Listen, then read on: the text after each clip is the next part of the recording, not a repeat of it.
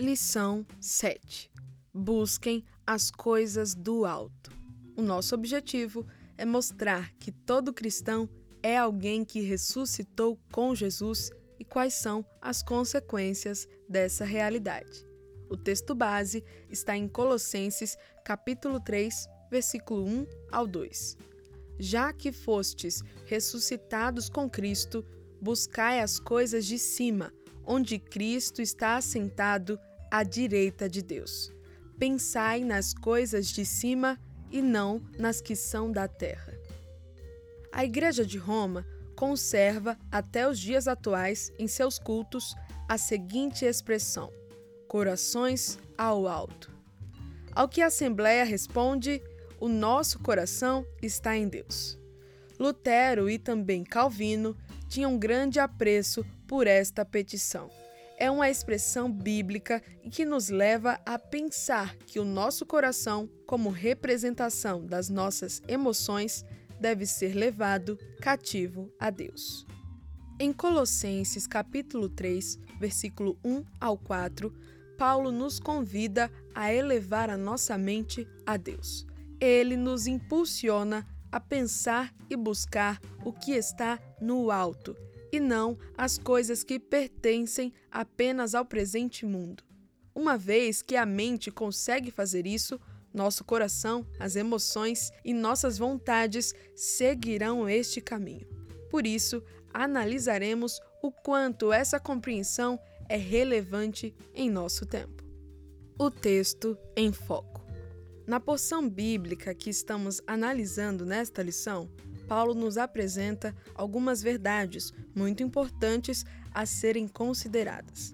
Diante do cenário que a igreja de Colossos estava inserida e todos os ataques que os cristãos sofriam interna e externamente, eles precisavam ter algumas convicções muito bem estabelecidas para não perderem o foco da nova vida em Cristo uma nova possibilidade. Em Colossenses capítulo 3, versículo 1, o apóstolo Paulo inicia o capítulo apresentando uma verdade gloriosa. Os cristãos ressuscitaram para uma nova vida com Cristo. Todo cristão é alguém que ganhou uma nova vida em Cristo. Os colossenses deveriam apropriar-se dessa verdade pois, como vimos anteriormente, estavam sendo assediados por falsos mestres e corriam risco de voltar às antigas práticas quando deveriam firmar-se na nova vida com Cristo. Essa afirmação já havia sido apresentada por Paulo no capítulo anterior. Com ele foram ressuscitados e lhes deu vida juntamente com Cristo. Dada a sua importância, ele a retoma aqui. É necessário que todo cristão se identifique com Cristo em sua morte através do batismo, morrendo para a antiga maneira de viver. Mas é igualmente importante a sua compreensão sobre a nova vida com Ele. Além da humilhação de Cristo em sua encarnação, morte e sepultamento, a exaltação do Senhor em sua ressurreição, ascensão e coroação asseguram o perdão dos nossos pecados. E uma vez rendidos ao Salvador, somos identificados com Ele em sua humilhação no batismo, mas também em sua exaltação, pois fomos ressuscitados para andar em novidade de vida, rumo à glorificação do nosso corpo em seu glorioso retorno. Os cristãos colossenses, assim como nós, tiveram sua história reescrita, com seus pecados apagados por causa da obra de Cristo. Foi isso que Paulo ensinou no capítulo anterior. O desafio que possuíam diante de si agora era o de abandonarem as antigas práticas e adotarem um modo de viver completamente novo. Quando somos ressuscitados com Cristo, mudanças extraordinárias acontecem em nossa vida. Uma constante busca. Paulo apresenta em Colossenses capítulo 3, do versículo 1 ao 2, algumas mudanças decorrentes da nova vida em Cristo e utiliza-se de dois verbos para explicá-las. O primeiro é buscai, do grego zeteite, com o sentido de investigar. O segundo é pensai, do grego froneu, e tem a ideia de fixar a mente sobre.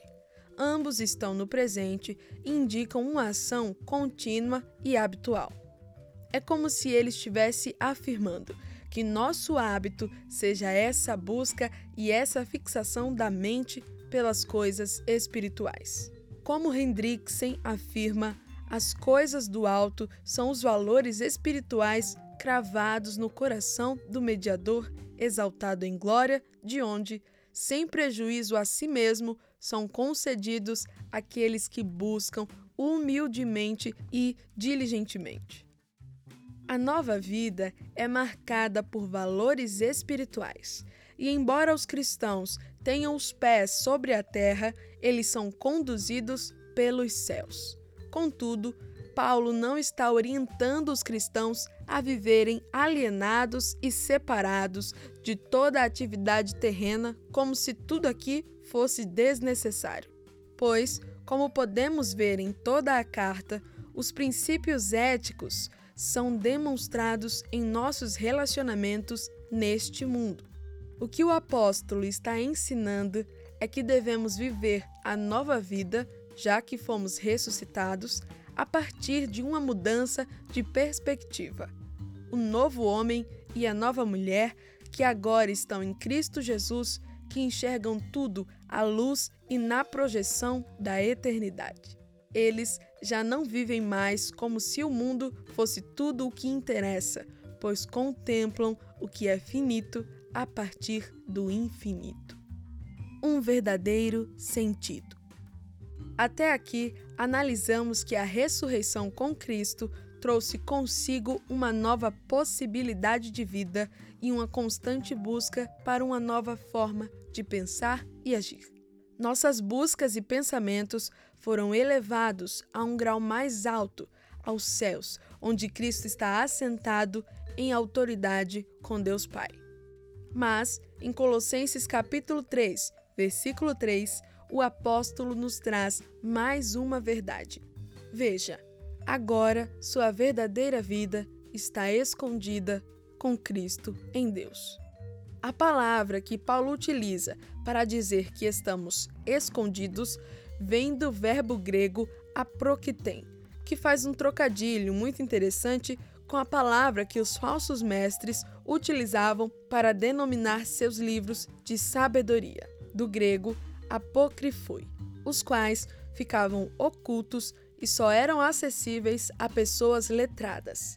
É como se Paulo dissesse: Para vocês, os tesouros da sabedoria estão escondidos em seus livros secretos. Para nós, Cristo é o tesouro da sabedoria e nós estamos escondidos nele.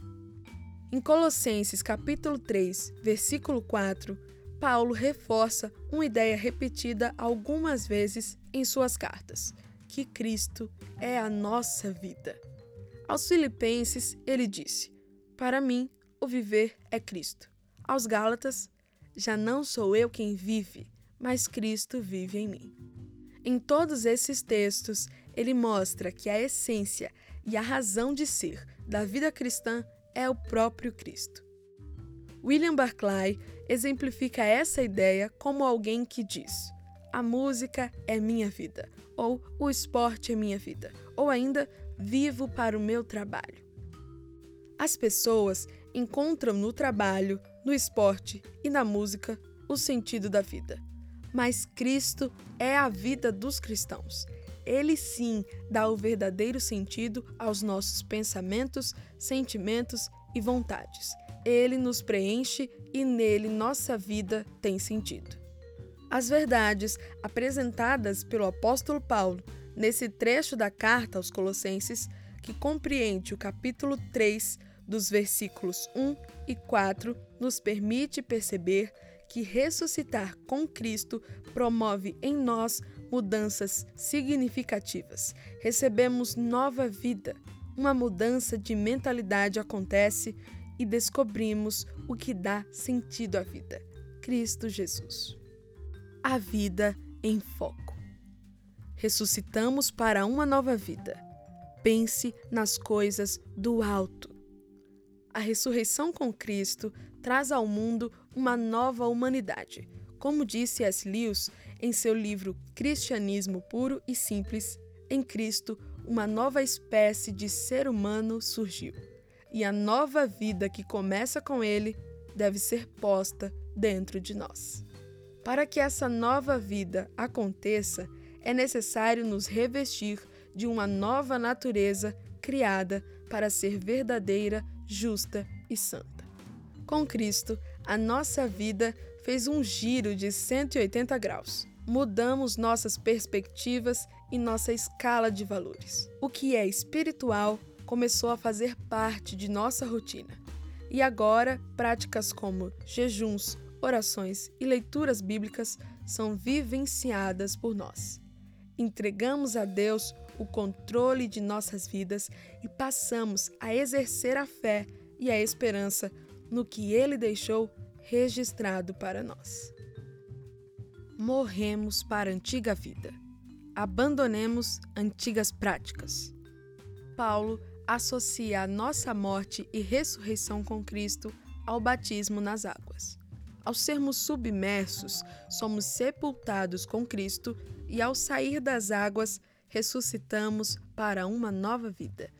Contudo, este evento não é algo místico. Nós não nos tornamos pessoas completamente alheias ao pecado. É necessário que façamos morrer a nossa velha natureza e abandonemos antigas práticas. Na nova vida em Cristo, é preciso mudar antigas práticas.